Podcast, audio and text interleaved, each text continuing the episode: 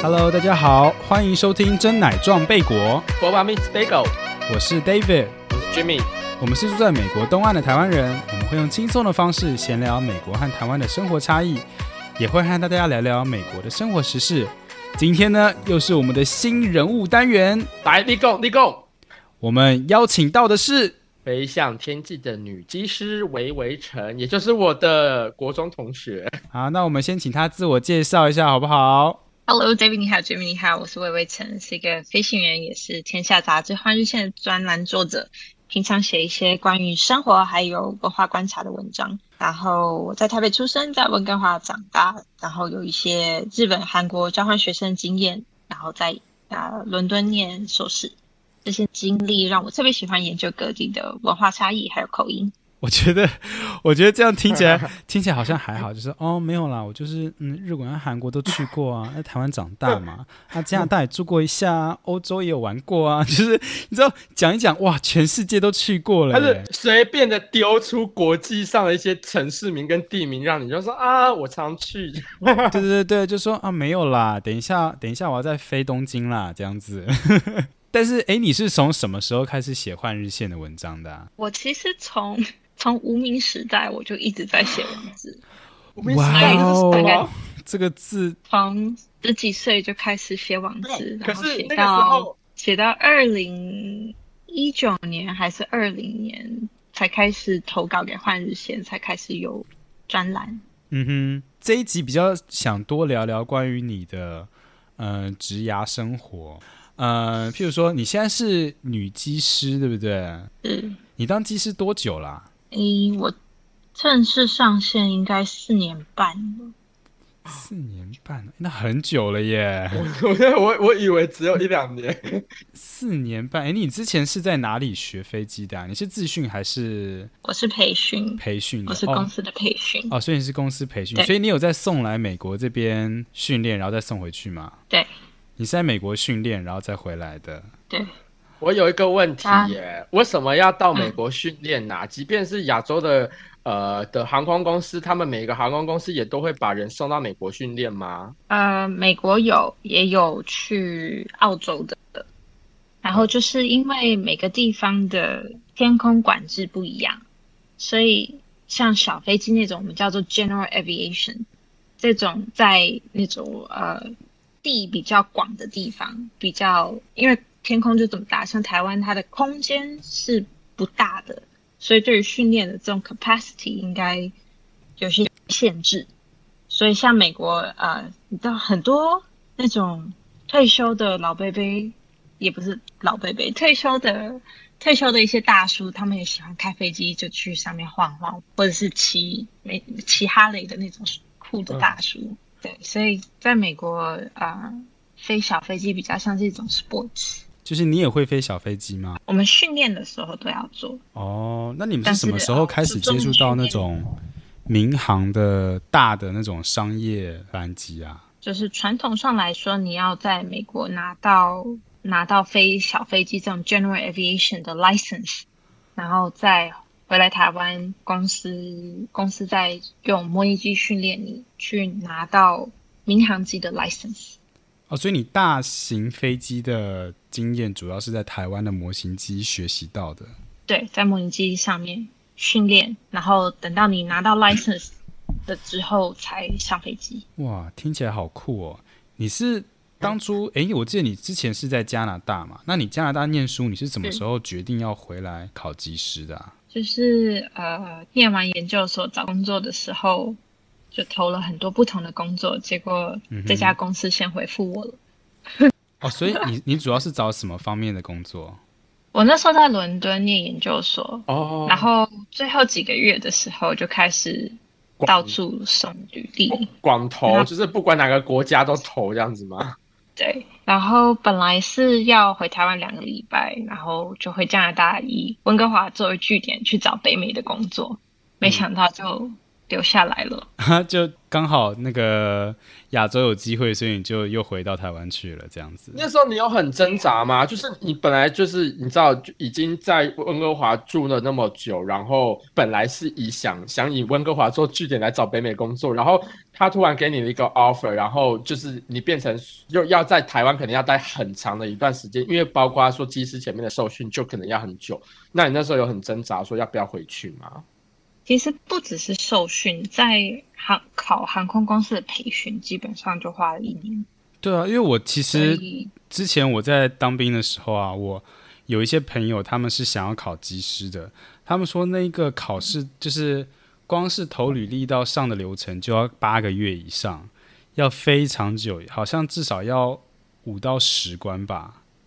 这么多，对，而且还会要测一个那个叫做什么？Wombat 吗哎，对对对对对对，Wombat，Wombat 的测现在，不用 Wombat 了，现在是我们那时候要，现在不用了。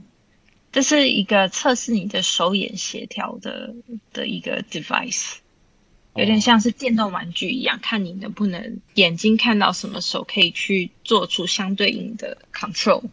现在不需要测那个东西了，现在。现在好像不需要了，但好像直接上模拟机走。你那你是怎么准备机师的啊？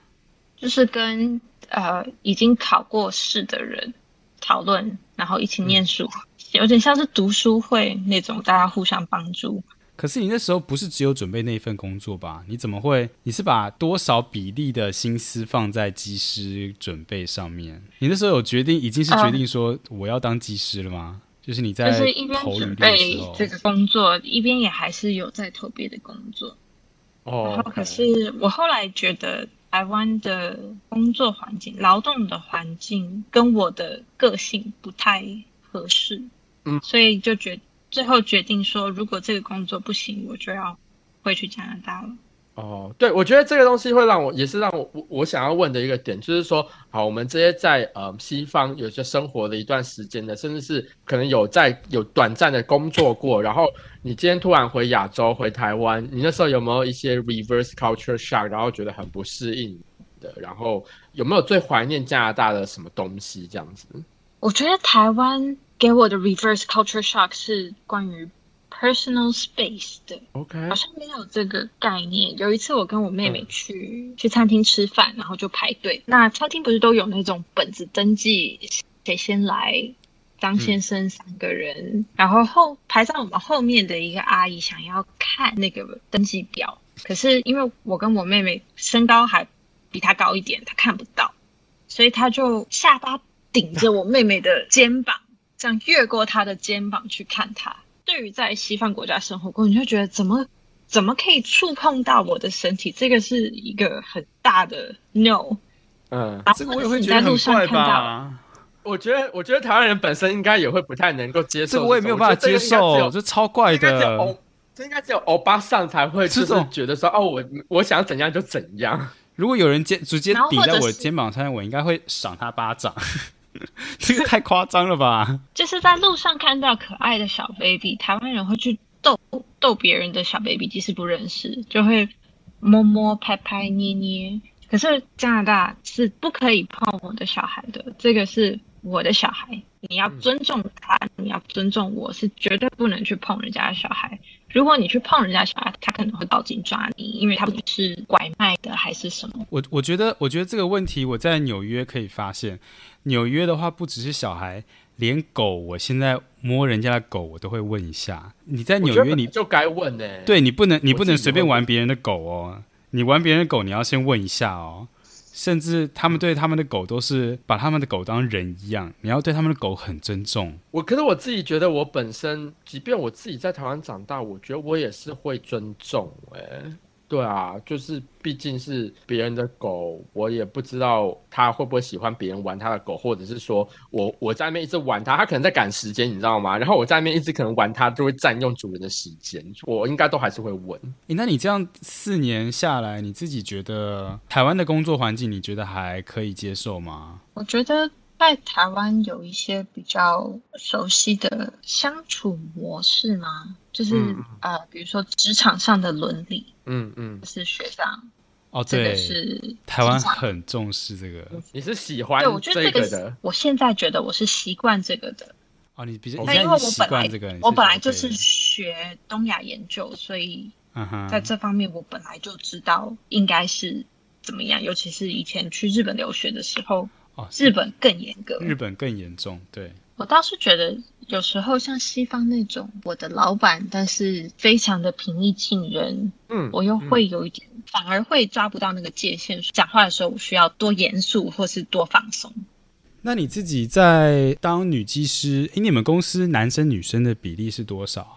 就技师这一块的话，我们公司大概一千，呃，飞行员大概一千两百人，一千三百人左右，然后女生少于一百人。这么少啊，所以就是，哎，这个已经低于是十少分之一了耶，对，少于十分之一。少于十分之一的。那你自己觉得你这样在这样的工作环境下，嗯、譬如说你今天的，哎，你是嗯、呃正技师还是副机副机师？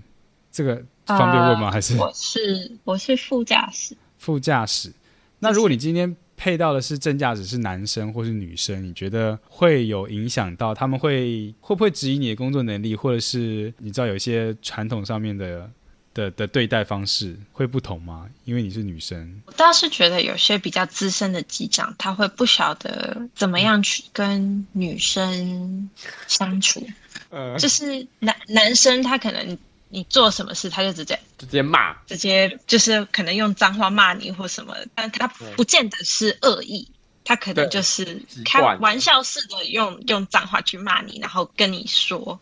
但是对于女生，他们就不会这样子，所以有时候会有些人觉得哦，机长都对对女生特别好，因为他们不晓得去怎么样去拿捏，或者是有些人就会对女生特别的严苛。那你自己在当女机师的嗯、这段过程中，你有觉得有什么是比较辛苦的地方吗？或者是你需要去克服的地方？我觉得到了一定年纪会开始比较担心，就是万一将来要有家庭生活该怎么样去兼顾，因为就是传统上来说，父亲跟母亲的角色还是不太一样的。嗯所以你假设你建立了自己的家庭，要怎么样去 balance，然后让你的小孩不要觉得家庭生活是有缺憾的。但我觉得就是对于小朋友来说，我觉得这个因为换句话来是想，你都已经跳脱对职场上面性别的刻板印象，你去当了女机师，因为大部分机师的印象都是男生。那你可以接受你未来的未来的另一半，他是可以在家照顾小孩，然后甚至是在家主持所有的事情，然后你在外面担任一家之主的地位的吗？大概多少需要跟伴侣嗯哼，如果如果对方可以接受的话，就是你觉得 OK 吗？就对方在家照顾小孩，然后打理家里的事情。但于是现实面需要考虑的。假设今嗯天我是、我主外，对方主内，那我们要怀孕生小孩，我就没有收入哦。哦，我们全家都那撇除掉怀孕这一块呢？比如说，就是如果他今天就是靠你这一个人的收入就可以让家里过得还 OK 不错的话，那就没有什么关系嘛，对不对？现实面你讲就是这意思嘛，就是我钱够不够？对，我觉还是得我是你还是会希望诶男生还是有一个男生还是有个工作可以去外面赚个钱，然后有自己的收入这样子。有自己的生活吧，我觉得。不一定要有一一份多的收入，但是至少要有自己的生活。但他如果今天就是很甘之如饴，觉得说，嗯，我觉得我很 enjoy 在家里主持一切，然后打把家里打理的干干净净的很好，然后你每次回到家就就他就煮好菜给你吃这样子的生活，你会接受吗？接受 我觉得你可能可能不还是你喜欢的人应该不是这样的类型不会型跟。这样的人 在一起。好，我觉得这个东西的关键点是在于他觉得他觉得在家工作就 OK，可是我觉得今天因为比如说你现在在挑战一个机师，呃，通常是男生而不是女生，然后你现在在挑战这一个传统的观念，那我们现在又在挑战另外一个观念是，现在是一个家庭主夫，她就是专门在家里就是带小孩的一个丈夫。那传统上，我们现在已经可以接受，比如说很多的传统对，是男像是性为主技的工作，师啊、然后律现在以女师啊生来、去医生啊，女担任这个角色生其实都已经很多的在职场上面看到非常 优秀的女性在担任这些职位。都有了。那同时在家里负担方面的话，是不是男生也可以负担同样的责任，在一个家庭里面？就是感觉现在家庭主夫，就如果今天有一个人讲说，我我问一个男的，他说，哎、你都你是做什么工作？他说，哦，我是家庭主夫，但是别人可能会是还是会以异样眼光，对不对？像周美青嘛，她就因为她老公当上总统了，嗯所以她就辞掉她银行的工作，去当一个基金会的的一个负责人啊什么之类的。那如果你今天你今天老公可能是一个一个银行的主管，那他可能因为家里的关系降下身段，他变成一个翻译，或者是他到附近的超市工作而已。这样你觉得会不会太委屈他了一点？会啊，他觉得为了他的家，但他跟你说他是 enjoy，的他觉得因为你是及时的工作，因为你是已经选择了这份工作，然后你也喜欢，那他自己也觉得说，那如果我们今天要 take care 好这个家庭的话，要 take care 好我们的小孩，那我就呃愿意去做这样子的选择。那你听到会觉得我觉得 OK 我觉得我们今天一直在挑战他，有没有？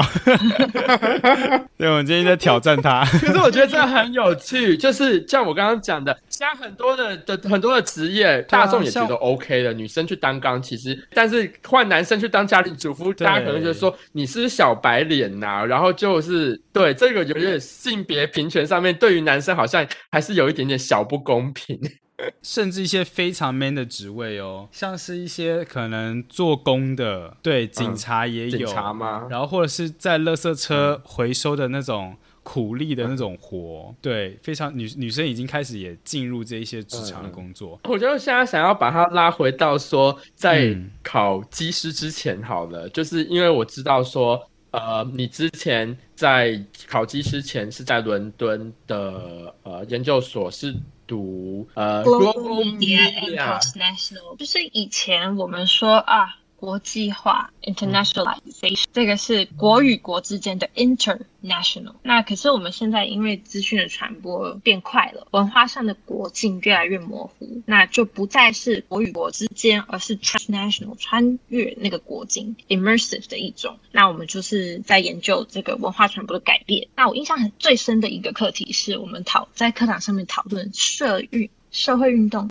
有没有用？然后一个大陆的同学就说没有用，嗯因为他觉得社会运动虽然造成了舆论压力，但是只要当权的当权者不退让，那一切都是枉然，外面吵得再大声都没有用。嗯然后另外一个台湾同学说，他觉得有用，因为他参与过以前台北市废工厂的活动。那那时候他是为工厂那些阿姨们争取权益的那一方，我们就讨论起。工娼必须要被废除，是因为这是我们现在看来是剥削女性身体自主权的的一个行为。但是那些阿姨们，她们靠这个为生，这样等于是剥夺了他们的工作权。嗯然后他们的顾客族群里面有很大一部分是残疾人，或者是呃负担不起呃正常社交，也不是怎么说，就是比较社会底层的人物，他没有没有机会去接触到女性，但是他仍然有生理需求，所以工娼很大一部分是呃为了这些比较弱势的族群而存在。那所以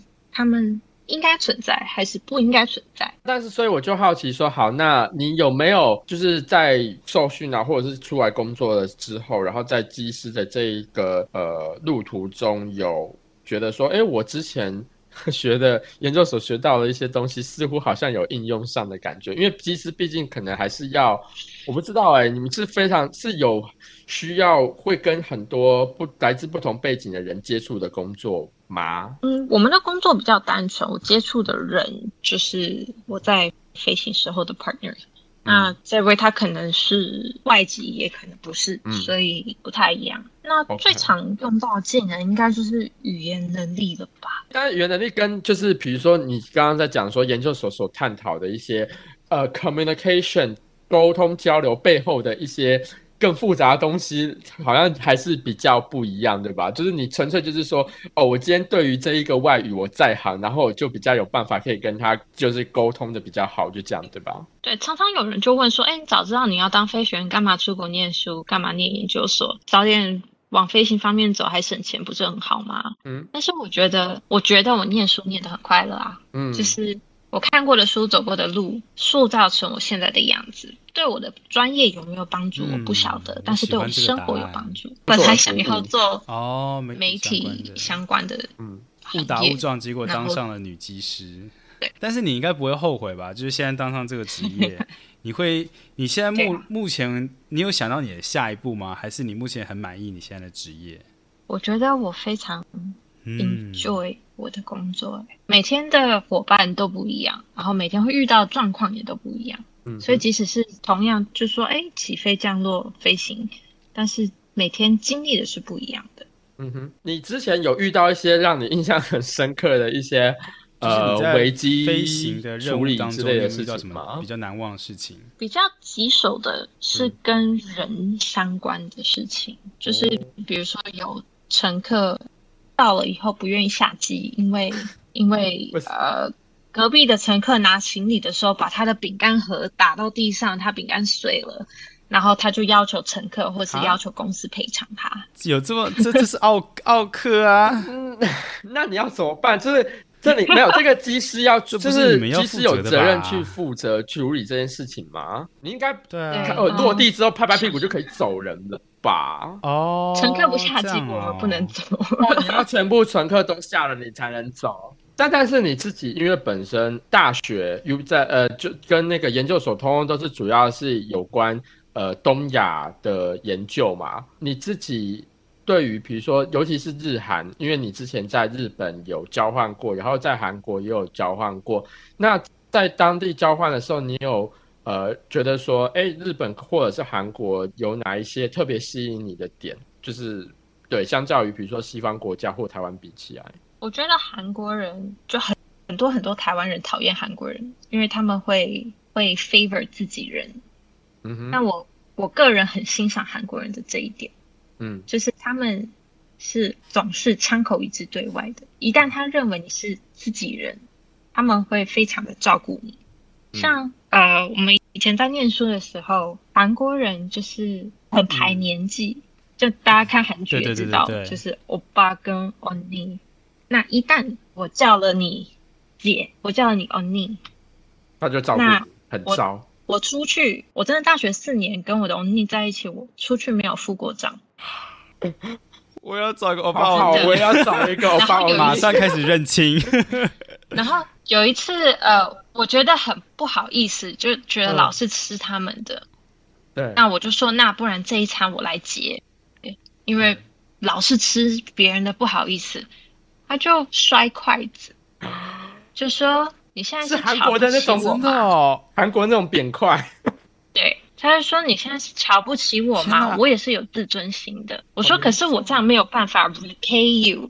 对，他就说，在他们的文化里面，嗯哥哥姐姐照顾弟弟妹妹是应该的。那嗯将来我也会有我的弟弟妹妹们需要去照顾。好像演韩剧哦，好像看韩剧哦。你有跟他吵我觉得这起来吗是我很？欣赏韩国你跟人他台湾的文化不是这样。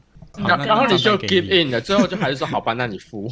对啊，我就向他道歉，就是我不是哦刻意要伤害你的自尊心，我只是想要帮忙。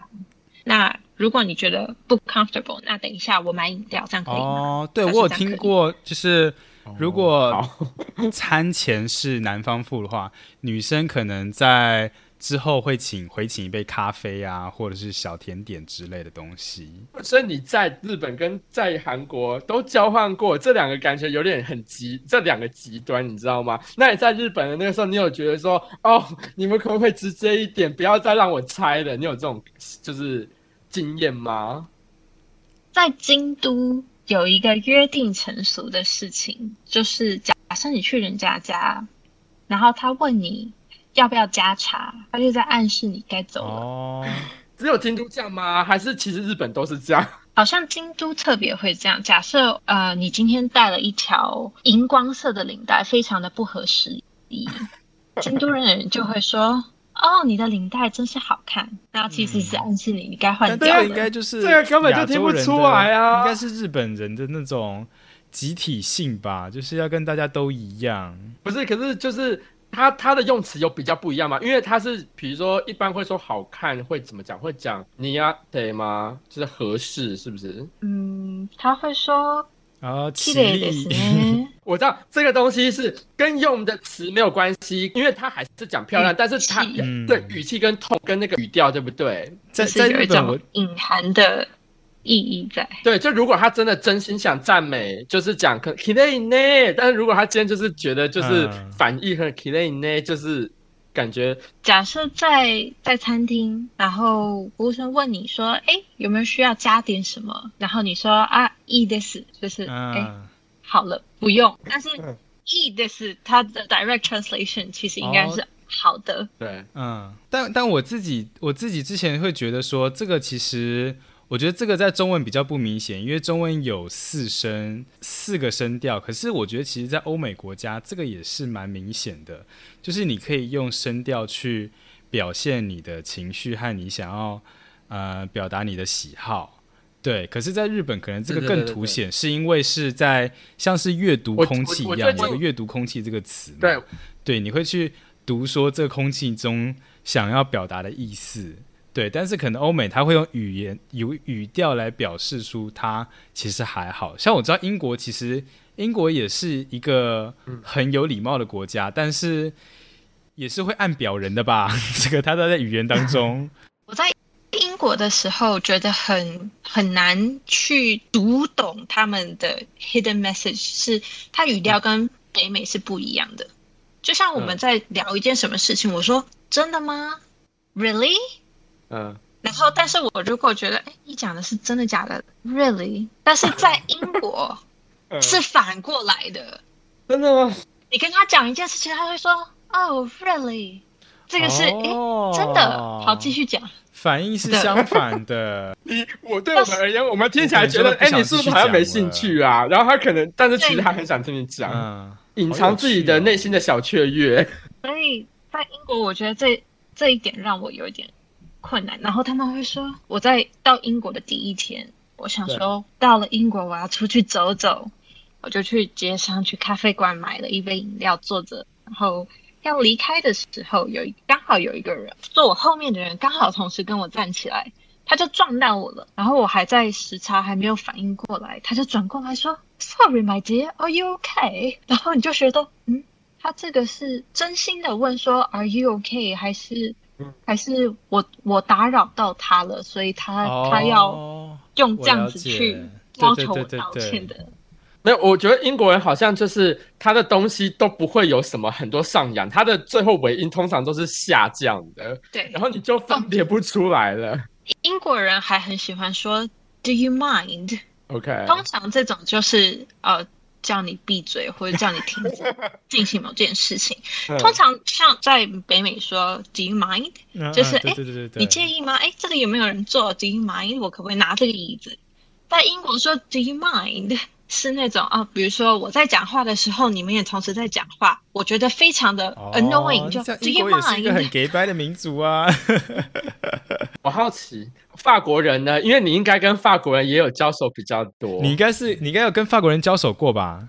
法国人他们有啊，法国人他们他们总是维持着礼貌，他不会对你大吼大叫，但是只要你侵犯到他的权益，他们会非常积极的去争取。比如说，呃，前一阵子法国出了一个新的规定，就是你要应该是巴黎而已，巴黎有这个规定，就是你要搭地铁，你要进入美术馆，你必须要呃提供你打了两剂新冠疫苗的证据。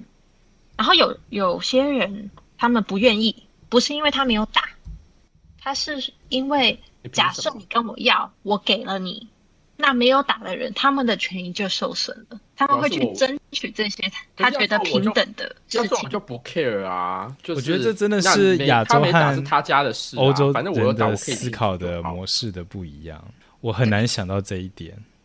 那把那个角度拉回到亚洲好了，像因为你毕竟在日本跟韩国还是接触跟待了比较久的时间，你之后会嗯考虑在哪里生活呢？是在亚洲还是在欧美？然后呃，比如说台湾啊，相较于日韩，你会觉得说，哎，因为我们刚刚都在讲说说呃日本跟韩国的环境大概是怎样？那如果拿台湾来去跟这两个地方比较的话，你觉得啊？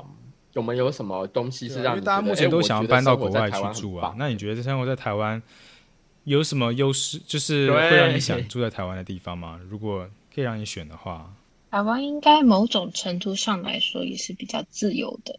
嗯嗯，就比如说在日本的地铁还有巴士上是不可以讲电话的，这不是规定，是大家约定成熟的事情。就是在大众交通工具上面讲电话是不礼貌的。台湾基本上就是没有那么压抑的，就你想声讲就好，你不要太夸张就可以了。对啊，就是我觉得社会的 expectation 就是韩国人跟日本人他们是非常压抑的，因为社会有其那个对每一个人需要达到的那种期待值。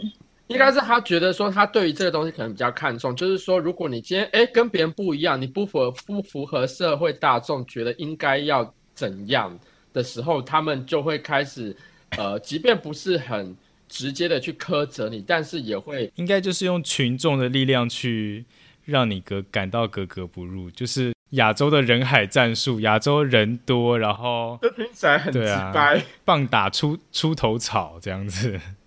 你觉得台湾有哪有哪几点会甚至赢过欧美呀？就是呃，比如说自由度呢，或者是说其他方面？我们可以举个例子吗。嗯，像居民，你觉得你如果搬回台湾，对你来讲的吸引力在哪？你要要撇除思乡之情首先是啊，我知道了，吃了卤肉饭。我觉得这点我要谈论的是别的东西。好，就是为什么台湾这么方便？